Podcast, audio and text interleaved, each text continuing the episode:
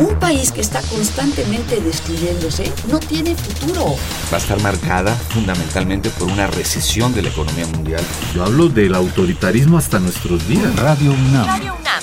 Y la Facultad de Ciencias Políticas y Sociales presentan Tiempo de análisis. Me parece que tienen que darnos ya respuestas concretas. No se puede echar a andar la reforma electoral tal y como está planteada. Tenemos que seguir luchando por defender la libertad de expresión. Un espacio radiofónico donde con tu voz construyes el debate. Tiempo de análisis. Tiempo de análisis.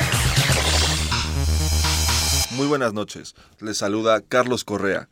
Esto es Tiempo de análisis programa radiofónico de la Facultad de Ciencias Políticas y Sociales.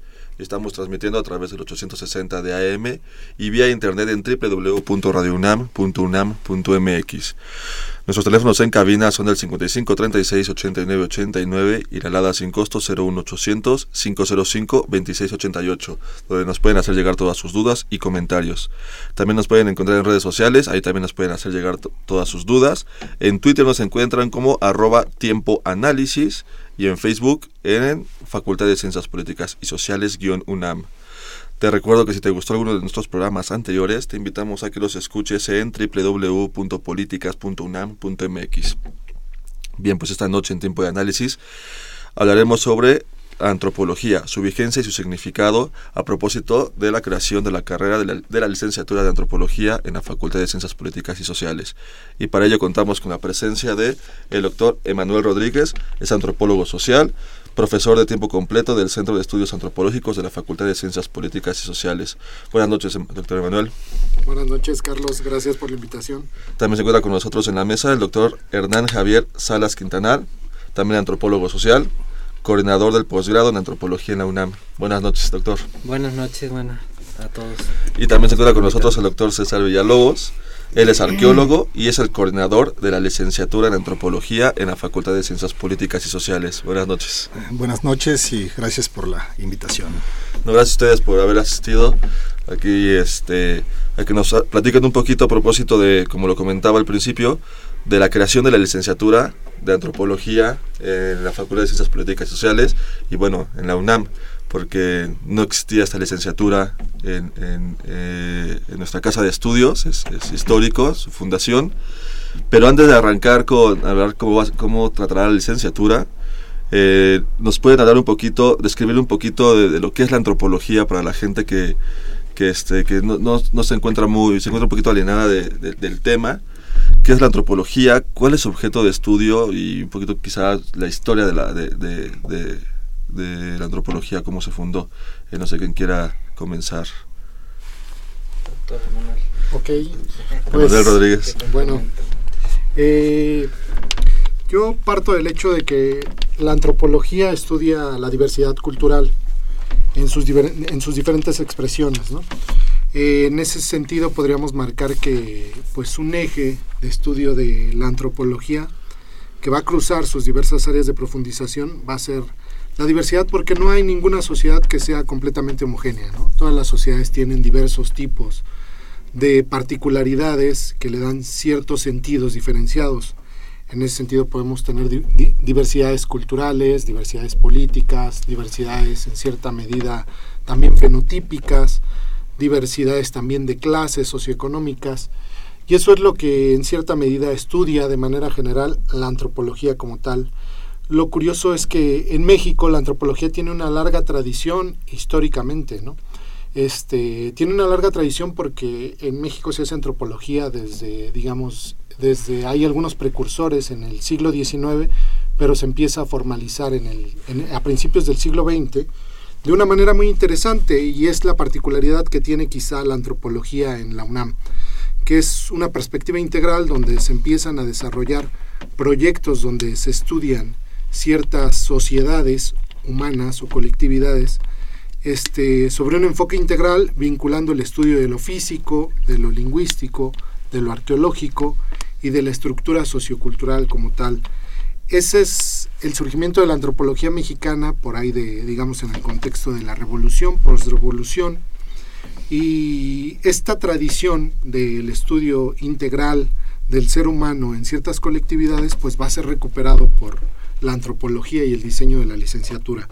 En ese sentido yo siempre he partido de que si bien la antropología en México ha dialogado con sus pares en lo que es las escuelas francesas, las escuelas inglesas, las escuelas alemanas y las escuelas norteamericanas, hay un sesgo o un matiz, una impronta propia de la antropología mexicana, que es este carácter integral en su estudio de, de la diversidad sociocultural. Este, en ese sentido creo que es lo que recupera en cierta medida la, la antropología en México y va a ir generando ciertos devenires particulares que, que quizá este, alguno de mis colegas pueda profundizar un poquito más. Pero en términos generales, la antropología estudia a la diversidad sociocultural en diferentes expresiones. Ya iremos quizá puntualizando cómo va a ser recuperado eso en el plan de estudios ¿no? de, la, de, la, licenciatura. Doctor Hernán. Bueno, eh, yo creo que dentro de lo que dice el doctor es muy importante destacar que la antropología eh, bueno, la gente común y corriente, porque desde luego un lenguaje dentro de la universidad es una cosa y, fuera de la universidad, la gente tiene muchas confusiones con lo que es la antropología. Eh, confunden la antropología con el estudio de, los sitios arqueológicos, confunden la antropología con el estudio de los grupos indígenas, confunden el la antropología con el estudio de las lenguas que se están dejando de hablar, en fin, eh, confunden la antropología con el estudio de los esqueletos, ¿no? que se encuentran en las excavaciones, etcétera, etcétera. Y, y, no es una confusión, en realidad eso tiene mucho que ver con, el, con la materia, eh, con el objeto de estudio de la antropología. La antropología estudia todos estos fenómenos, pero los estudia para entender cómo vive la gente. Que eso en, en un lenguaje quizás más científico diríamos, eso es la cultura la cultura dentro de la antropología, y ese es el estudio de la antropología, es el, objeto de estudio de la cultura, y la cultura se puede eh, estudiar a través de los vestigios materiales, a través de las lenguas, a través de, eh, de, la, de los grupos sociales que conforman una sociedad que no solamente son los grupos indígenas, todos formamos parte de la sociedad, seamos indígenas o no, y a través de, eh, de, las, de las lenguas y, y también a través del cuerpo. Eso es muy importante entenderlo. La antropología también ve al ser humano como cuerpo, en su biología, en su relación con el hábitat, en su relación con el medio ambiente. Entonces, eh, la antropología no puede ser entendida sino desde estas cuatro esferas del conocimiento. Para la antropología mexicana, como decía eh, el compañero, o sea, la, antropología no la podemos seccionar. No, no es antropólogo el que solamente hace arqueología, no es antropólogo el que solamente hace lingüística. Los antropólogos tenemos esta visión integral para poder entender algo que es muy complejo, que es la cultura humana. ¿no? Este, muy interesante. Porque sí, eh, muchos eh, cuando hablamos de antropología, exacto, solo pensamos en alguna de las cuatro como áreas, y, no pensamos en que el antropólogo es, es integral, es, es, es, las cuatro en, en, esta parte. Y de hecho ya hablaremos eh, más adelante de, de, cómo se va cómo se van a llevar a cabo, cómo se van a estudiar estas cuatro áreas o cómo se van a dar las que implementar en el, en el, plan de estudios. un poquito siguiendo hablando de la historia de la antropología en México, ya nos, nos, comentaban que tenemos una ya una tradición antropológica, una escuela antropológica este, muy importante en, México y también cuando alguien nos, eh, nos comenta de, que está estudiando antropología o algún antropólogo, también nos remitimos automáticamente en la ENA. Es como un poquito como uno de, los referentes. ¿Qué, otras escuelas eh, importantes teníamos este, y por qué era importante que la UNAM este, tomara tomara la batuta en, en esta área que, que, se estaba dejando un poquito de lado. Bueno, yo quisiera ahí quizás introducir un poco, porque es un tema un poco largo el que planteas. Eh, me parece que, que la, la, la, antropología mexicana tiene un sello, y el sello es este que estamos comentando, ¿no? Pero también la antropología mexicana, en, dentro de esto que la caracteriza, eh, ha sido su influencia de, de, otras escuelas, escuelas de fuera. ¿no? Mencionaban las de Europa, las de... Pero también yo creo que es muy importante la influencia que, tuvo la, que ha tenido la antropología mexicana en el desarrollo de la antropología latinoamericana. ¿no? Porque eh, aunque aprendemos desde luego y tenemos una interacción muy importante en la formación de los antropólogos y, y el desarrollo de la antropología en el país a partir de Digo, la antropología como toda ciencia es universal. no se puede particularizar en una región del mundo. ¿no? Tiene conceptos, métodos y eh, objetos de estudio que son universales. La cultura pertenece a toda la humanidad, no pertenece a los europeos o a los asiáticos o a los mexicanos. Sin embargo, nosotros la estudiamos desde México y eso nos da una particularidad. Insisto, no podemos eh, entender esta antropología eh, seccionada.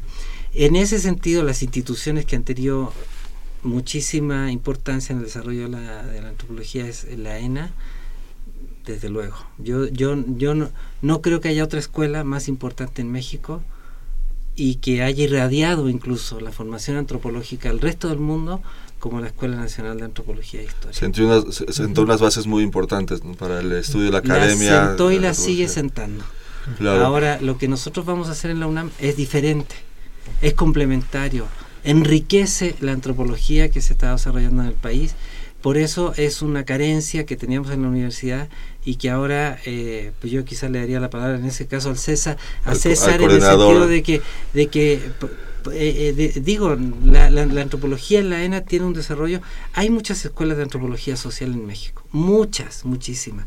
De arqueología hay menos, pero también hay varias pero esta eh, en la UNAM creo que tiene una particularidad dentro de lo que ya es particular de la antropología mexicana. Bueno, pues claro, hay que, hay que resaltar toda la, importancia. ¿no? México es un país que necesitará antropólogos, ha necesitado y los seguirá necesitando ¿no? el resto del tiempo. Entonces es muy importante actualizar el conocimiento. Si tú evalúas en una perspectiva histórica, eh, actualmente se cuentan alrededor de 30 universidades que imparten antropología en este carácter integral, ya sea social, lingüística, arqueológica o, física, ¿no? que es la que, más, la que menos escuelas tiene. Sin embargo, entonces en este contexto digo, nacional tienes una oferta variada de, de, que, se imparte en los programas. Sin embargo, cuando tú ya lo ves en una perspectiva interna de la propia universidad, eh, la universidad tiene un posgrado en antropología desde 1959, es decir, está ejerciendo ciencia desde hace muchas décadas. Posteriormente se articula el posgrado hacia la década de los 90, pero en este desarrollo histórico hacía falta precisamente eh, la base que sería una licenciatura.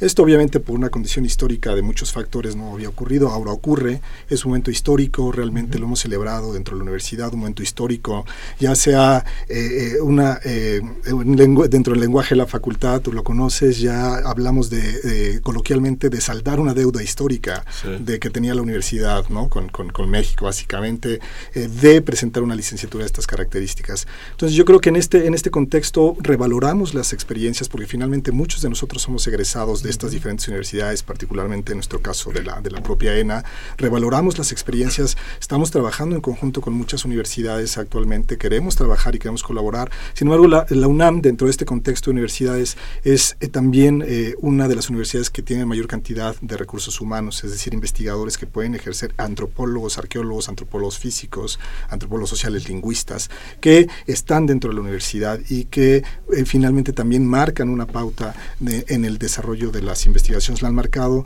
y ahora que esperamos con la creación de esta licenciatura, todo este conocimiento que existe ya, digamos, esta infraestructura también que existe dentro de la universidad, que se revierta en, este, en la formación de recursos ¿no? humanos a nivel de licenciatura en nuestra propia licenciatura de antropología en el marco de la UNAM. Este, pues ya hablando un poquito ya este, sobre lo que será la carrera, la licenciatura en, la Facultad de Ciencias Políticas y Sociales, este, ¿Cómo describirías la, eh, la, licenciatura? ¿Cuál ¿Cuáles son los, los, ejes? Este, ¿cuál es el, cuál, ¿Qué se espera de, de, del que sea el, el, egresado, el su perfil?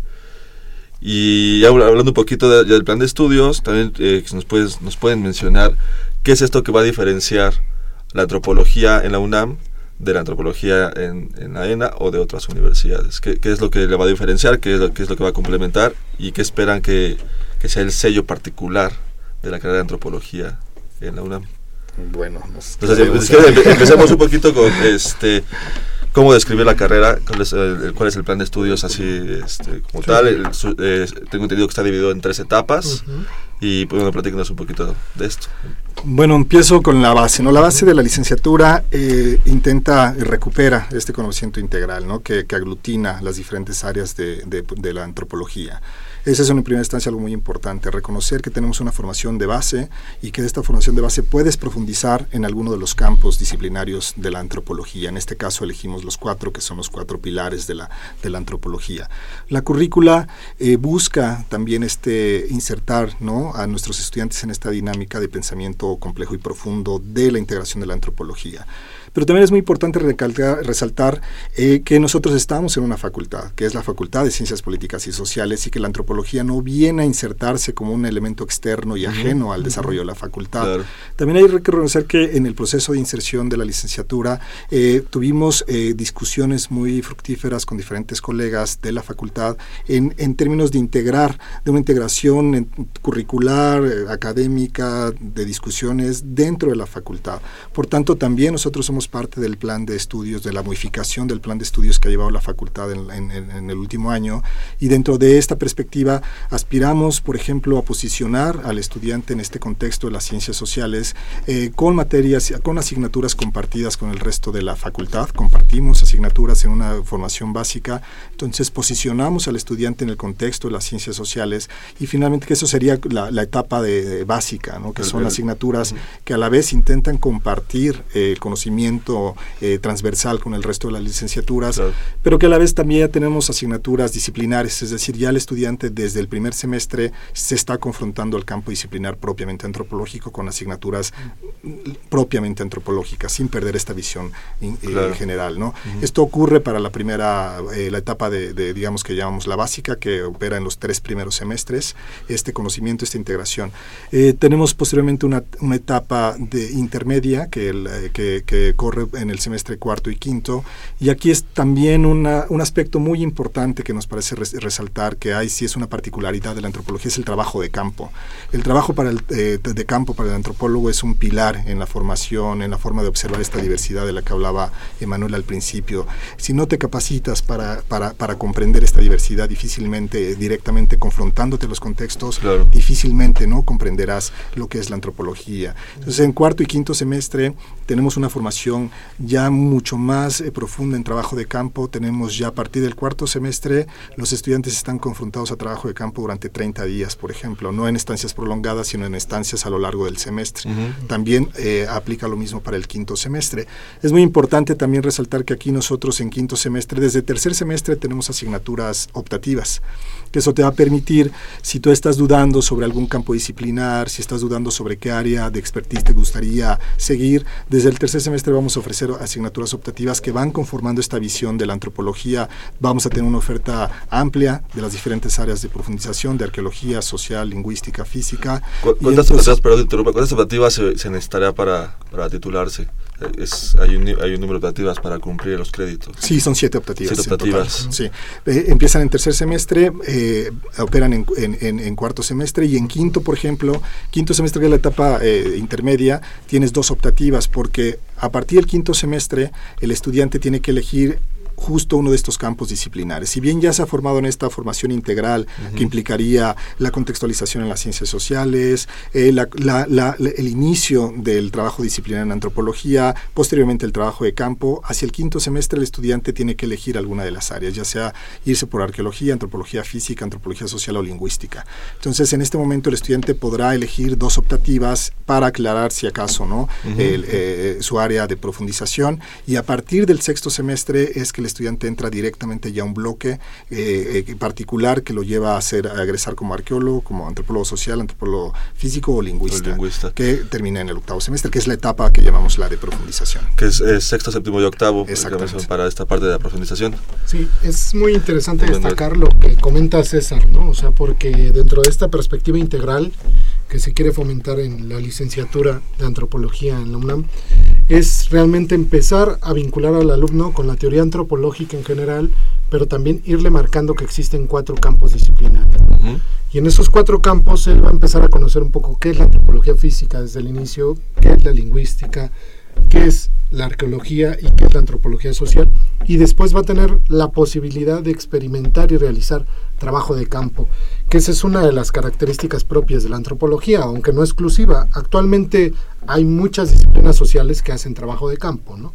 En ese sentido yo creo que este, también la facultad va ahí a crecer y va a enriquecerse porque, digamos, otras disciplinas van a poder participar también de estas optativas que se están ofreciendo vinculadas a lo que es el trabajo etnográfico. En este sentido, yo siempre he destacado que un potencial que tenemos en la universidad es que en la mayoría de los centros que tiene la UNAM en todo México hay al menos un antropólogo y nuestros alumnos podrán vincularse en estos espacios a los proyectos que tengan estos antropólogos para poner en práctica lo que aprendieron a lo largo de esta formación específica. En ese sentido también tendríamos ahí que desarrollar un proyecto de planeación y vinculación con ciertos centros. Actualmente tenemos algunos vínculos interinstitucionales, pero nuestros alumnos podrían potenciar todos los este, espacios que tiene la UNAM en todos los estados de la República, bueno, en, los diferentes este, estados de la República donde están, y digamos pueden hacer estudios regionales, pueden hacer diversas prácticas de campo y poner en marcha este, y poner en práctica lo que han aprendido en las aulas, ¿no? Es una apuesta muy interesante que tenemos en este bloque intermedio antes de que decidan sus áreas de profundización. Este, no sé si quieres comentar.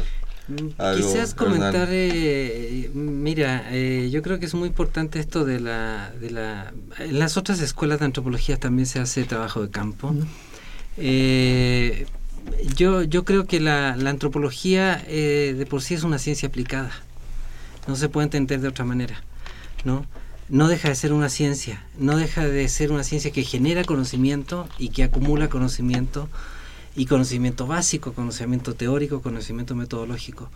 Pero la antropología en países como, como México y en otros países del mundo es muy importante que preste un servicio a la sociedad. Por eso es una ciencia social. ¿no? Por eso está inserta en el marco de la Facultad de Ciencias Políticas y Sociales. Entonces, el trabajo de, campo en, la, en, las cuatro áreas eh, donde se va a trabajar eh, es un trabajo de campo para ir preparando también al profesional a que se adecue a los problemas nacionales, a los problemas del país, ¿no? No los vamos a leer en el periódico, no los vamos a leer en libros, no los vamos a escuchar en, en, el radio o en la televisión. Los problemas del país los vamos a ir a visitar. Claro. ¿no? En principio para que el alumno lo conozca y, en el, y el día de mañana para que sea también un modificador de esa realidad. Y para eso necesita herramientas muy específicas, metodológicas, teóricas, eh, prácticas, técnicas de investigación, técnicas de intervención muy importantes. Aquí me brinco quizá un poco a la conversación. Eh, es el tipo de, de alumno que también queremos tener en el posgrado en antropología. Es decir, aquí hay que ser muy claro, lo señaló César, no es primera vez que la UNAM va a formar antropólogos. La UNAM lleva más de medio siglo formando antropólogos, pero a nivel posgrado no a nivel de, de licenciatura. Y el posgrado de la UNAM se va a enriquecer muchísimo con egresados de esta carrera. Lo digo como coordinador del posgrado en este momento, eh, a lo mejor cuando ya hayan egresado yo ya no voy a estar ahí, pero eh, eso, eso, eso es un detalle porque estamos trabajando para la universidad, no para nosotros. Claro. Este, antes de que me gustaría que profundizáramos un poquito sobre las cuatro áreas, que nos hablaran un poquito lo que es cada una para la gente que no, que no conoce las diferencias, así cuando se hablan de lingüista, antropólogo físico, antropólogo social. Este, que bueno que lo tocó el, eh, el doctor eh, Salas. ¿Cuál sería el perfil de, del aspirante a la licenciatura? ¿Qué, qué, tipo de, alumnos esperan que, aplique el examen? Bueno, que ya lo aplicaron. Ya. este, hay, bueno, está, falta la segunda vuelta que es en junio, pero ya en agosto eh, comienza, arranca y hablábamos fuera del aire que son 120 eh, alumnos, los primeros de la primera generación que va a entrar, en tres grupos, dos en la mañana y uno en la tarde. ¿Qué, qué, qué perfil esperan de estos 120 alumnos? Que estén abiertos. Perfil de ingreso, eh, bueno, yo creo que... Que no le tengan miedo a abordar directamente pues la, realidad. Que no tengan miedo, eso es bien importante decirlo desde una vez. El que tiene miedo, que no entre aquí. Porque el trabajo, el trabajo de campo en México es eh, puede ser hasta riesgoso en, ciertas áreas del, país. Actualmente es parte de nuestra formación que tienes que sortear ese tipo de problemáticas, no puedes limitarte. Como decía, no, no puedes vivir con miedo en el país, aunque hay que cuidarte, obviamente. El trabajo de campo tiene sus riesgos, pero tienes que saber sortear esos riesgos, ¿no? Y eh, ahora más que nunca, ¿no? Siempre ha sido complicado, pero ahora es complicado. Eso es parte de la formación que debes de tener, ¿no? Cómo confrontarte a este. el perfil de ingreso realmente lo platicábamos, hemos hemos hablado mucho de la gente que queremos. Eh, yo tengo un sondeo aproximado muy, muy, muy, muy relativo, ¿no? Sobre la gente que ha venido a preguntar directamente a la coordinación, a la facultad. Vemos gente muy informada, vemos gente que viene con mucho conocimiento de lo que implica la antropología, eh, chicos que están egresando de la, de la de, digamos que no puedo hablar, no, no es un estudio total porque no es eso, es un sondeo de la gente que ha llegado, ha llegado bastante gente, chicos, que digamos ha venido aquel que vino con su papá, hasta aquel que vino ya realmente informado y que tenía un background muy importante. Pero ¿les has preguntado de qué preparatorias están? Bueno, sí, tenemos, tenemos una estadística. hay, tenemos alguna que los SH, eso eh, claro, los SH es por por, tener antropología, ¿no?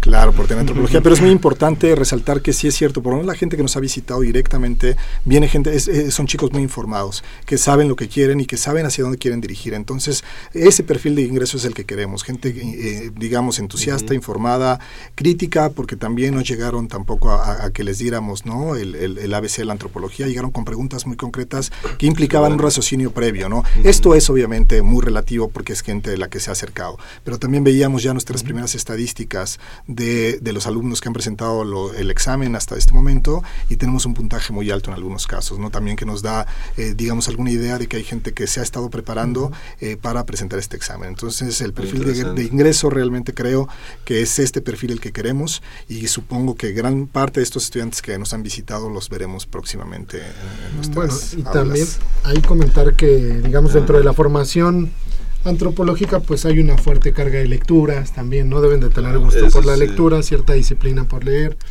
Tendrán que desarrollar la habilidad para saberse expresar oralmente y también a nivel escrito digamos eso, pues lo marcamos en el perfil ideal, pero... Que, este, que en el tronco común del primer semestre se les llevará un poquito como talleres de lectura, claro, tenemos, de, tenemos, de, estos, tenemos pero, todo con todas las carreras. Y, y, la otra, me gustaría comentar aquí también que quizá a veces se piensa que el trabajo de campo es ir y viajar y conocer gente, ¿no?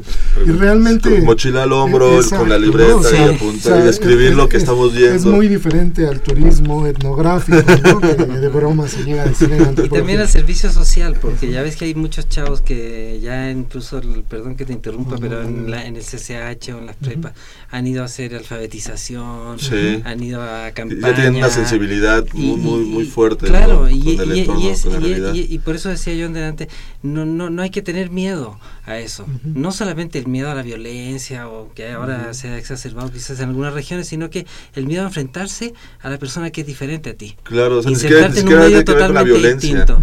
No, no es Tiene que ver con, abordar el, el, otro que a veces lo sentimos este, ajeno a, a, nuestra colonia y tenemos que salir a algún estado. Claro. Atravesar esa línea ¿no? que nos separa de los demás, pero también eh, comprometerse. Claro. comprometerse con ellos. O sea, ¿para, ¿para qué lo queremos hacer? No es por curiosidad, ¿no? No, es por, eh, no es por una cuestión misional, ¿no? el, compromiso debe quedar claro porque al final es, es confrontar y, este, y, reflexionar sobre los problemas de, nuestra sociedad. Claro, y eso va en el nivel más general, en el nivel reflexivo, crítico, ¿no? en el nivel de, reflexionar estos problemas eh, eh, sociales. Sin embargo, cuando te confrontas, y yo eh, voy a ser enfático en este sentido, lo que mencionaban ahora mis colegas, es que el trabajo de campo eres tú, estás ahí y estás transgrediendo de alguna forma tu propia formación. Como observador ya... También tienes que atreverte a probar otro tipo de comida, a caminar bajo temperaturas de 40 grados, en muchos casos en trabajo de campo. Eh, yo acabo de regresar a un trabajo de campo, caminé 80 kilómetros con estudiantes de la ENA que se portaron muy bien, trabajaron muy bien. Y entonces en realidad no es, uno es la mochila al hombro, que es, no hay que desvirtuar el trabajo de campo. El trabajo de campo tiene un componente teórico muy importante. Hay que saber para qué lo haces y qué te responde el trabajo de campo. No, no se trata de irte a una región que te guste para ir y a, ver, qué, te encuentras. Es llevar ya una visión las preguntas van dirigidas, las áreas van dirigidas y en un, en un, en un trabajo de campo, eh, digamos, eh, eh, elegido previamente, bueno, te responde ciertas preguntas teóricas. Entonces, realmente, el trabajo de campo tiene un componente teórico muy fuerte y muy, muy, muy, muy, muy, complejo que hay que entenderlo antes siquiera de pensar a dónde vas a ir. que si, no vas acotado, el trabajo de campo te puede arrojar muchísima información que no sabrías cuáles son los pies y la cabeza de todo eso. El trabajo de campo implica toda una, digamos, un trabajo previo, ¿no? Tanto teórico como de diseño metodológico, qué instrumentos vas a aplicar en el campo. Y también todavía tiene el plus de que después de que obtienes muchísima información en el campo, tienes que regresar, sistematizar esa información y ver qué vas a hacer con esa información, ¿no? O sea, es una labor titánica muchas veces cuando uno dice, bueno, me voy a ir tres meses de trabajo de campo, ¿no? Y lo que obtienes en esos tres meses de trabajo de campo son unas fuentes de información impresionantes que después requieren de mucho, mucha labor intelectual para sistematizarla y lograr productos que puedan servirle a esas comunidades en las que estudiaste y también puedan servir a difundir el conocimiento antropológico. Claro. Este, entonces, para dejar claro a si hay gente que, que, nos está escuchando y que o, ya, ya hizo el examen, ya aplicó para la carrera, o todavía tiene oportunidad de, lo va a aplicar en junio la segunda vuelta del examen, que quede claro que el trabajo de campo va a ser obligatorio. No hay ninguno que se pueda salvar de ello, que diga, no, es que me gusta la antropología, pero, híjole. Teórica. Sí, la teórica, me va a pasar en la biblioteca de la facultad. Es curricular el trabajo de campo. Es parte de, es, es parte, integral de, toda, de, todo lo que va a ser la, carrera. Y si esas personas que nos están escuchando quieren estudiar antropología en esta escuela o en cualquiera, tienen que saber hacer trabajo de campo. Si van a ir a estudiar una escuela de antropología donde no es curricular el trabajo de campo, yo les sugeriría que no entren. si se quieren formar, digo, por honestidad con uno mismo, si se quieren formar como antropólogo, esto es consustancial en la formación de un antropólogo. Y sobre todo, eh, ya en la vida profesional, esto es muy importante, eh, sea que los chicos vayan a trabajar eh, como profesionales en una serie de áreas donde se puede aplicar la antropología o que quieran seguir como investigadores. Formándose Entonces, este, recuérdenos, son en el semestre, ese del cuarto y en el quinto comenzarán con los trabajos de, campo. Eh, eh, justo es lo que iba a mencionar, ¿no? El trabajo de campo es importante dirigido, ¿no? Como lo, entonces nosotros en cuarto semestre el estudiante ya se confronta, hay asignaturas dentro de una asignatura que está que es un trabajo dirigido se, se elige qué trabajo de campo hacer no bueno, son 30 días eh, 30 días totales. De, de, solo de un semestre y del de un semestre serán otros 30 otros 30 sin embargo que es la etapa intermedia. Intermedia exactamente. Sin embargo en sexto semestre y en séptimo semestre cuando ya tenemos a los estudiantes en, las áreas en las áreas ahí sí ya son estancias de campo prolongadas por ejemplo para el arqueólogo.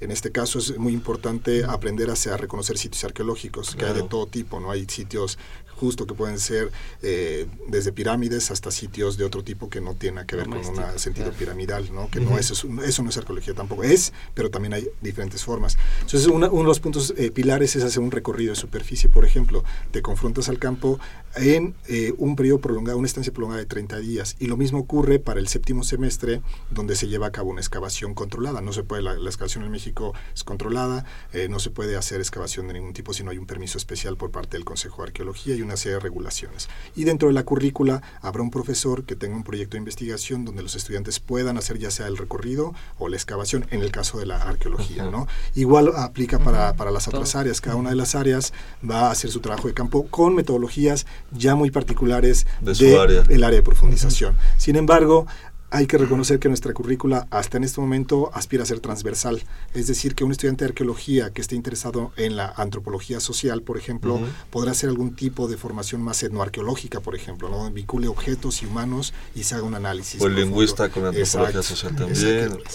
Muy interesante. Valen lo mismo, en términos curriculares están exactamente en el mismo nivel, tienen la, misma cantidad de créditos y aplican en el mismo momento. Entonces ahí ya se tendrá que articular con, con los profesores y eh, qué tipo de, formación, digamos, si es esta transversal, que es, la opción, si no, es la formación directa en las diferentes áreas. Ya, y ahí sí hablamos de metodologías muy, muy concretas. Este, entonces, esta primera generación que comienza en agosto de este año, 2016, que termina en el 2020, son serían egresados ya licenciados en el 2020. va a ser muy interesante ver este de las cuatro áreas también cuál fue la cual se le cargó más de, este, de alumnos y demás. este, ya tocando el tema de las áreas, este, que ya nos han mencionado mucho de ellas, arqueología, antropología social, antropología física y lingüística antropológica, ¿nos pueden hablar un poquito a grandes rasgos de qué es cada una de estas cuatro áreas? ¿Qué las diferencia? ¿Qué, qué es, ¿Cuál es su objeto de estudio de cada una de estas áreas en particular?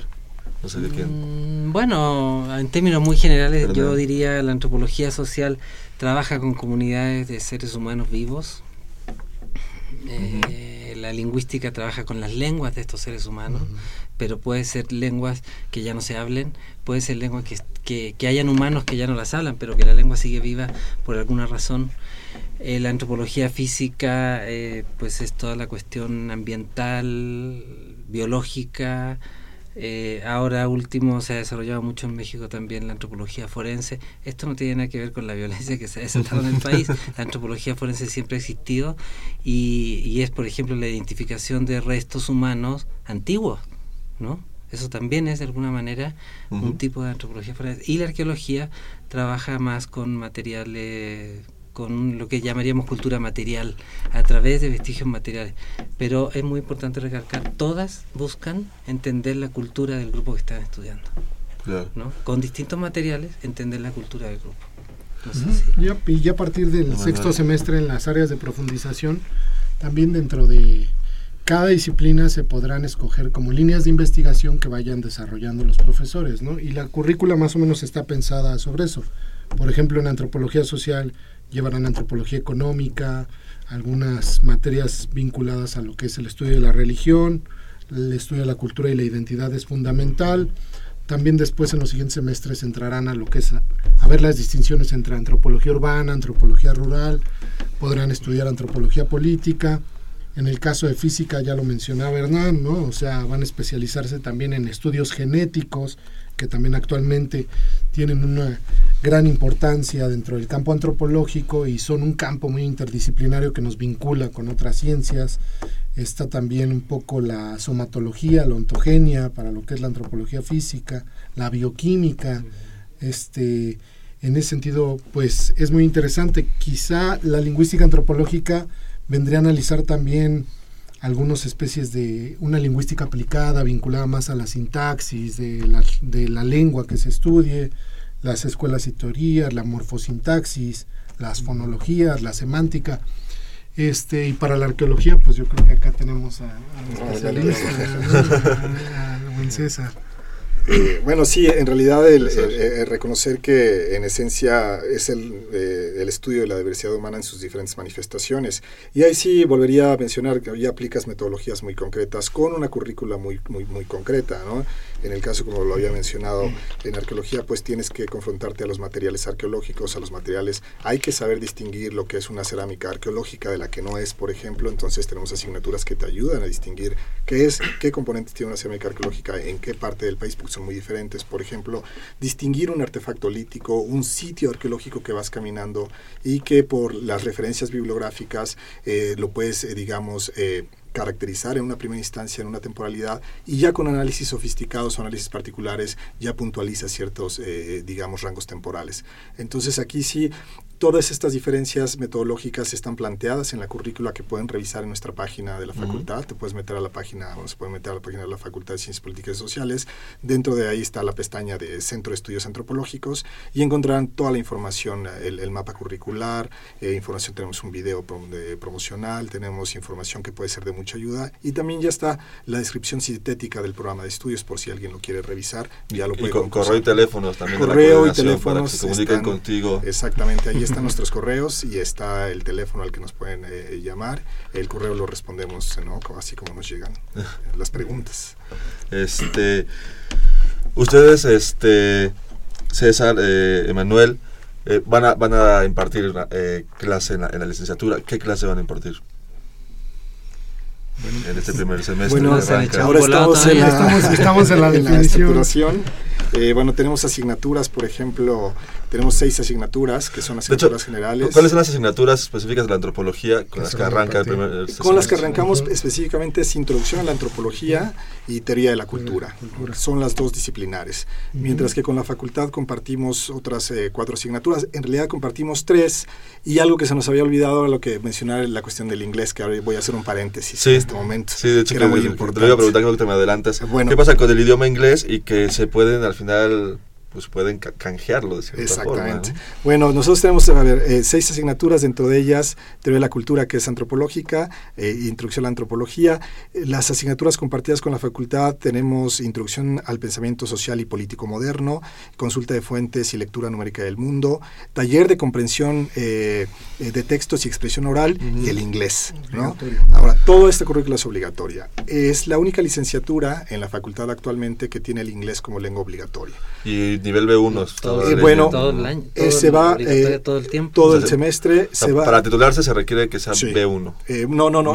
como está en la currícula, okay. mientras acredites tus. Ah. porque es curricular. Sí. No es, lo vayas acreditando. Exactamente. Está, está la particularidad que generamos ahora en la licenciatura era reconocer, pues sí, el inglés como una lengua que te permite intercambio académico, ¿no? Uh -huh. De las lenguas que más se hablan, ¿no? La lengua más hablada prácticamente académicamente en el mundo.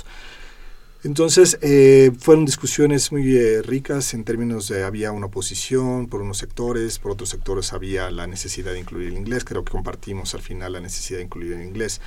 Entonces nuestros estudiantes van a llegar al, al inglés, según, uh, tendremos un examen de colocación interna, ¿no? porque no todos vienen con el mismo nivel, sin embargo claro. tenemos algún sistema interno. El inglés se cursará de forma obligatoria hasta el quinto semestre, es decir, en la formación básica e intermedia. A partir de la formación de profundización tú puedes elegir continuar con el inglés o elegir por una lengua indígena.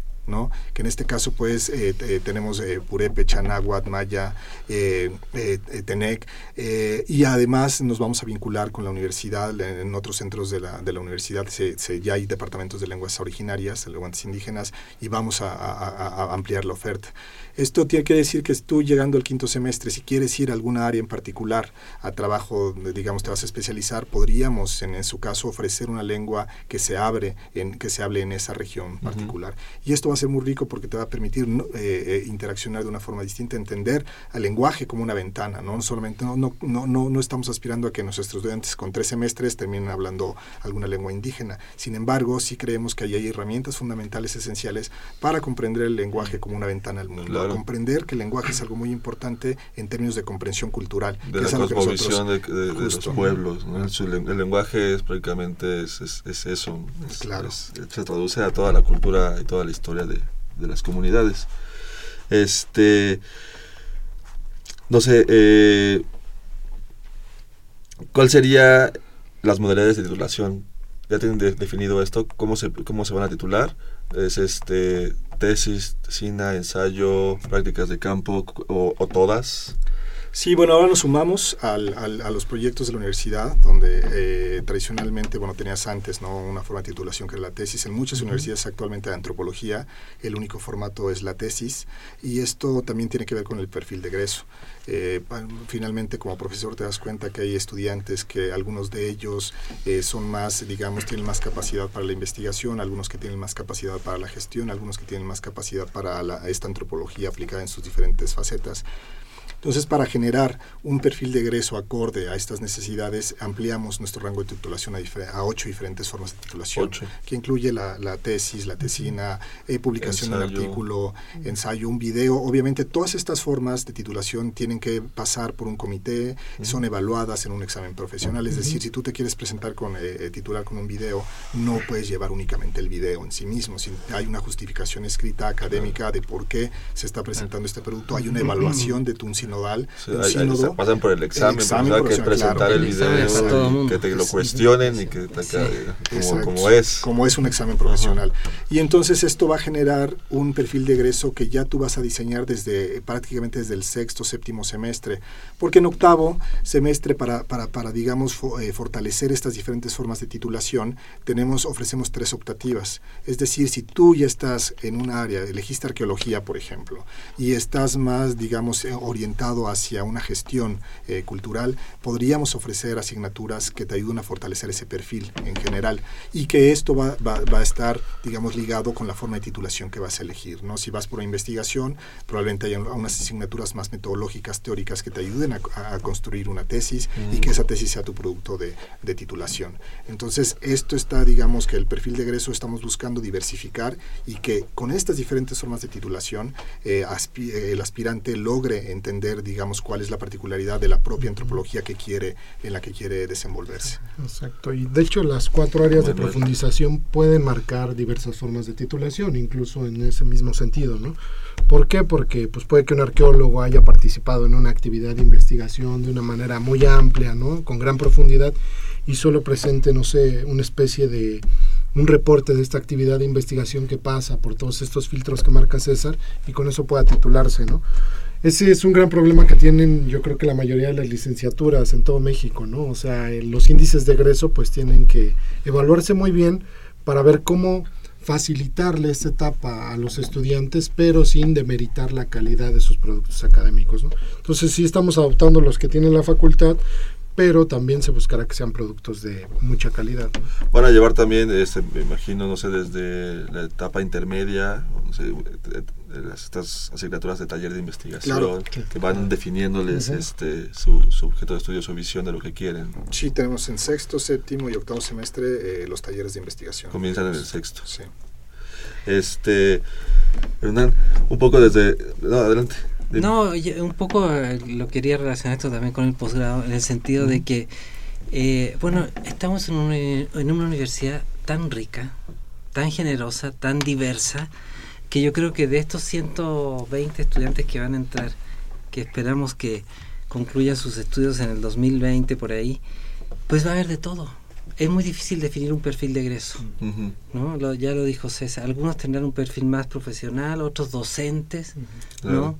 otros más hacia la investigación, otros más hacia el servicio público, otros más hacia el servicio privado, hay antropólogos en, en, entonces yo creo que eso tiene mucho que ver con la forma de titulación qué bueno que se están diversificando las formas de titulación en la universidad que nos dé opciones a estos distintos perfiles de los muchachos que se vayan formando.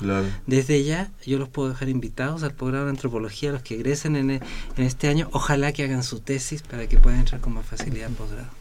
Eso es lo que te voy a preguntar, de hecho, este, quería preguntar específicamente del posgrado. Este, tú como coordinador y conoces estos datos, ¿Quiénes son, eh, de qué carreras son los que llegan más al posgrado? Ahorita, pues ya, eh, para el 2020 comenzará a llegar directamente a la licenciatura, pero eh, antes que eran sociólogos. Bueno, este, no, en el, en el posgrado. En el posgrado de, de, estudiantes de la UNAM sí recibió muchos de historia, de sociología, de psicología, de gestión intercultural de la Facultad de Filosofía pero también de fuera. Y hay muchos estudiantes que llegan de la ENA, de la, de, la UAM, etcétera, de provincia y del extranjero. O sea, el posgrado tiene una diversidad muy, muy diferente, ¿no? una composición muy diferente. No, sin embargo, desde luego que tenemos muchas expectativas de alimentar el posgrado con, la forma, con alumnos que nosotros también hayamos formado. Con esta visión universitaria, con esta visión integral, con esta visión humanista, con esta visión que está inserta dentro del desarrollo de la ciencia del pensamiento científico.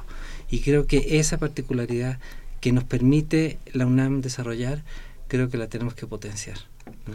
Creo que mencionas eh, nuevamente lo de este pues las los, que de otras universidades eh, de, otras carreras pues se acercan en, en, su en su formación de posgrado a la antropología este y era una pregunta que había quedado pendiente hace ratito en la creación de la licenciatura de antropología aquí en la facultad como qué es lo que marcadamente será la diferencia con, las otras escuelas que también imparten antropología y, y, y qué se espera como dejar como huella que, sea esta parte importante porque este porque era importante nuevamente la antropología. Vamos a poner la camiseta aquí de Bueno, yo creo que en primera instancia es reconocer una tradición universitaria antropológica, ¿no? Eso, eso realmente, el programa em, emerge de, de la propia dinámica de la, de la universidad, eh, son discusiones que se tuvieron con los investigadores de la, de la universidad.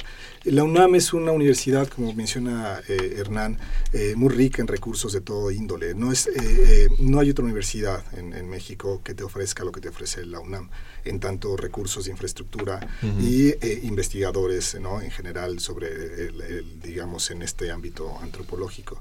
Esto creo que va a ser muy interesante porque aprovechar esta riqueza y este sello universitario de una antropología integral, de una antropología en el seno de la universidad, de una antropología que diversifica, que también está ahora marcando vanguardia en este tipo de titulación en antropología, que no existen otras, en otras, eh, en algunas en menor medida existe, pero no, no, no en este esquema que estamos generando. Eh, creo que ese va a ser un sello distintivo también. Nuestro, nuestra planta docente actualmente es una planta docente eh, altamente capacitada, no porque otros colegas no lo sean, pero en conjunto tenemos una planta docente que va a fortalecerse tanto por los profesores de tiempo completo de la propia facultad, del propio Centro de Estudios antropológicos, como de los investigadores que están en las áreas eh, antropológicas que están básicamente en, la UNAM. ¿no?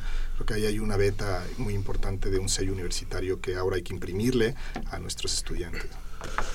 Bueno, yo quizás comentaría que también llegamos a sumar a la facultad, en donde tenemos pues, disciplinas sociales con las que puede haber mucho diálogo y la antropología ha tenido un diálogo histórico con la sociología, en cierta medida las ciencias de la comunicación también tienen una línea de estudio sobre la cultura, donde puede haber ahí unos vasos comunicantes interesantes.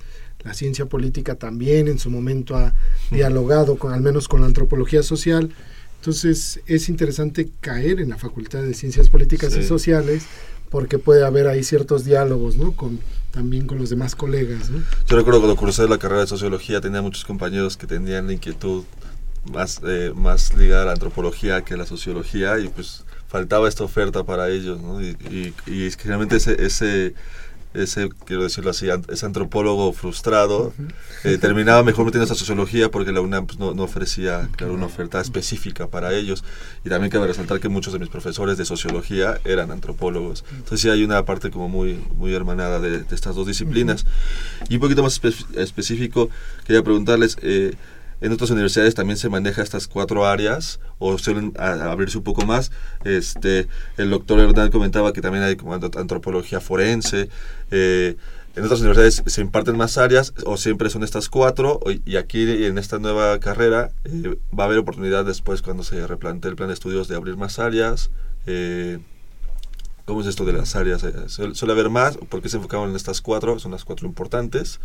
Eh, o cómo, son, las únicas. son las únicas. Dentro de la a, ver, a ver, las otras, eh, son hay otras son, son subáreas. Serían subáreas. O líneas de especialización dentro de esas. Y, y, yo, yo, yo diría eso también en relación a la pregunta que hacías anteriormente. Yo creo que... Eh, eh, por supuesto que la interdisciplina no se queda al interior de la Facultad de Ciencias Políticas. Uh -huh. Y eso es una particularidad, no solo de la carrera de antropología, es la particularidad, es el privilegio que tienen los estudiantes de la UNAM. O sea, aquí que haya un estudiante que diga, oye, me quiero acercar a los físicos, ahí están. Uh -huh. Me quiero acercar a los ecólogos, ahí están. Uh -huh. Quiero hacer un acercamiento con la historia, ahí están. La disciplina que se te ocurra. El tema que se te ocurra está dentro de la UNAM. Entonces, esa es una virtud de la UNAM que también tenemos que potenciar, el que nuestros alumnos se puedan ir formando interdisciplinariamente, no solamente en el campo de las ciencias sociales, incluso mucho más allá. Hoy en día estamos en un mundo donde la interdisciplina es fundamental, ¿no? Y yo creo que ese es un privilegio que tienen los estudiantes de la UNAM que deben de aprovechar. En el posgrado creo que se vive con más facilidad esa interacción con otras disciplinas, ¿no? Y, en, uh -huh. y, yo creo que en, los, en la licenciatura hay que irlo formando a los muchachos. Hay que for fortalecer esa, fortalecer esa, esa, esa posibilidad.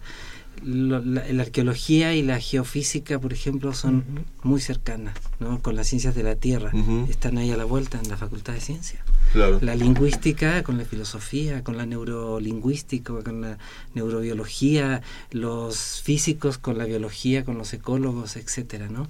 Entonces creo que hay una particularidad que va a tener mucho que ver también con eh, la riqueza, ¿no? Y, Claro, eso ya depende de cada estudiante, ¿no? Sí, y de sus inquietudes que Y de tengan. sus inquietudes. Esperamos que los que lleguen aquí sean muy inquietos.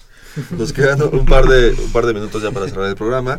Eh, quisiera que me dijeran los tres, eh, pues, no sé, ¿qué, qué esperan eh, a, a, grosso modo de, de, este, de esta gran aventura que comienzan en agosto?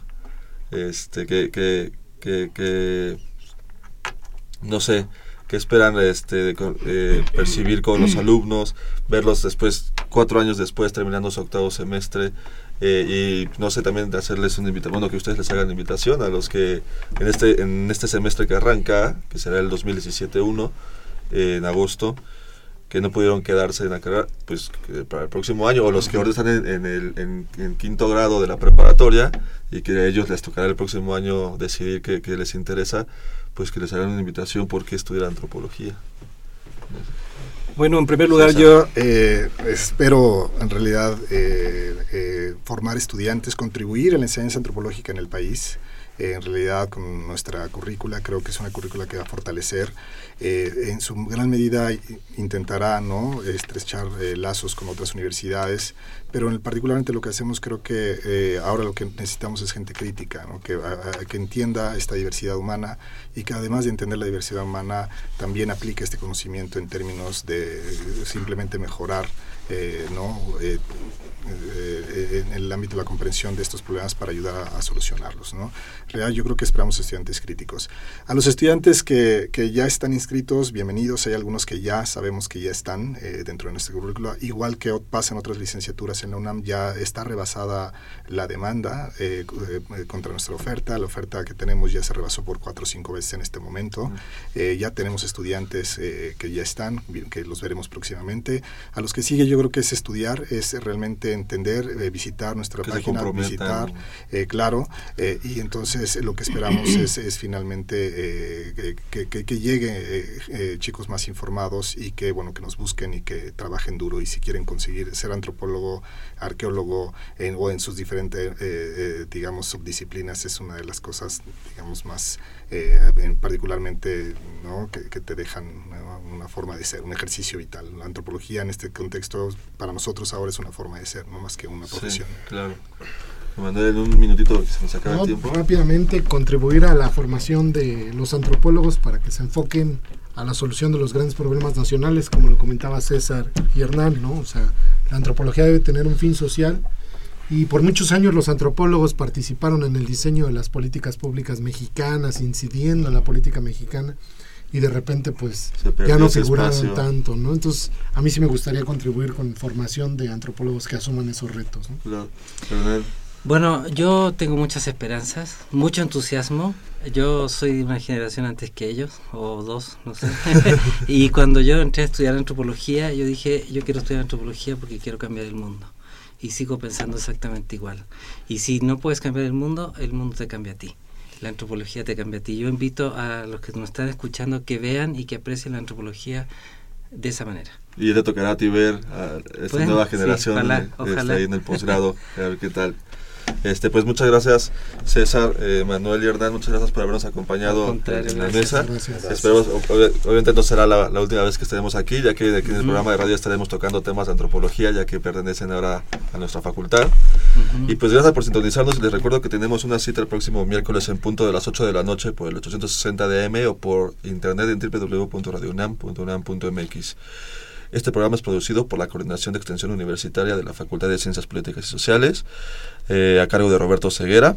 Coordinación de producción Claudia Loredo, en la producción Guillermo Pineda, redes sociales, este, esta vez no hubo nadie en redes sociales, eh, y estuvo en la cabina de operaciones Humberto Sánchez Castrejón, en continuidad Tania Nicanor, y se despide de ustedes Carlos Corres Cajadillo. Muy buenas noches. Esto fue Tiempo de Análisis. Tiempo de Análisis una coproducción de Radio UNAM y la Coordinación de Extensión Universitaria de la Facultad de Ciencias Políticas y Sociales.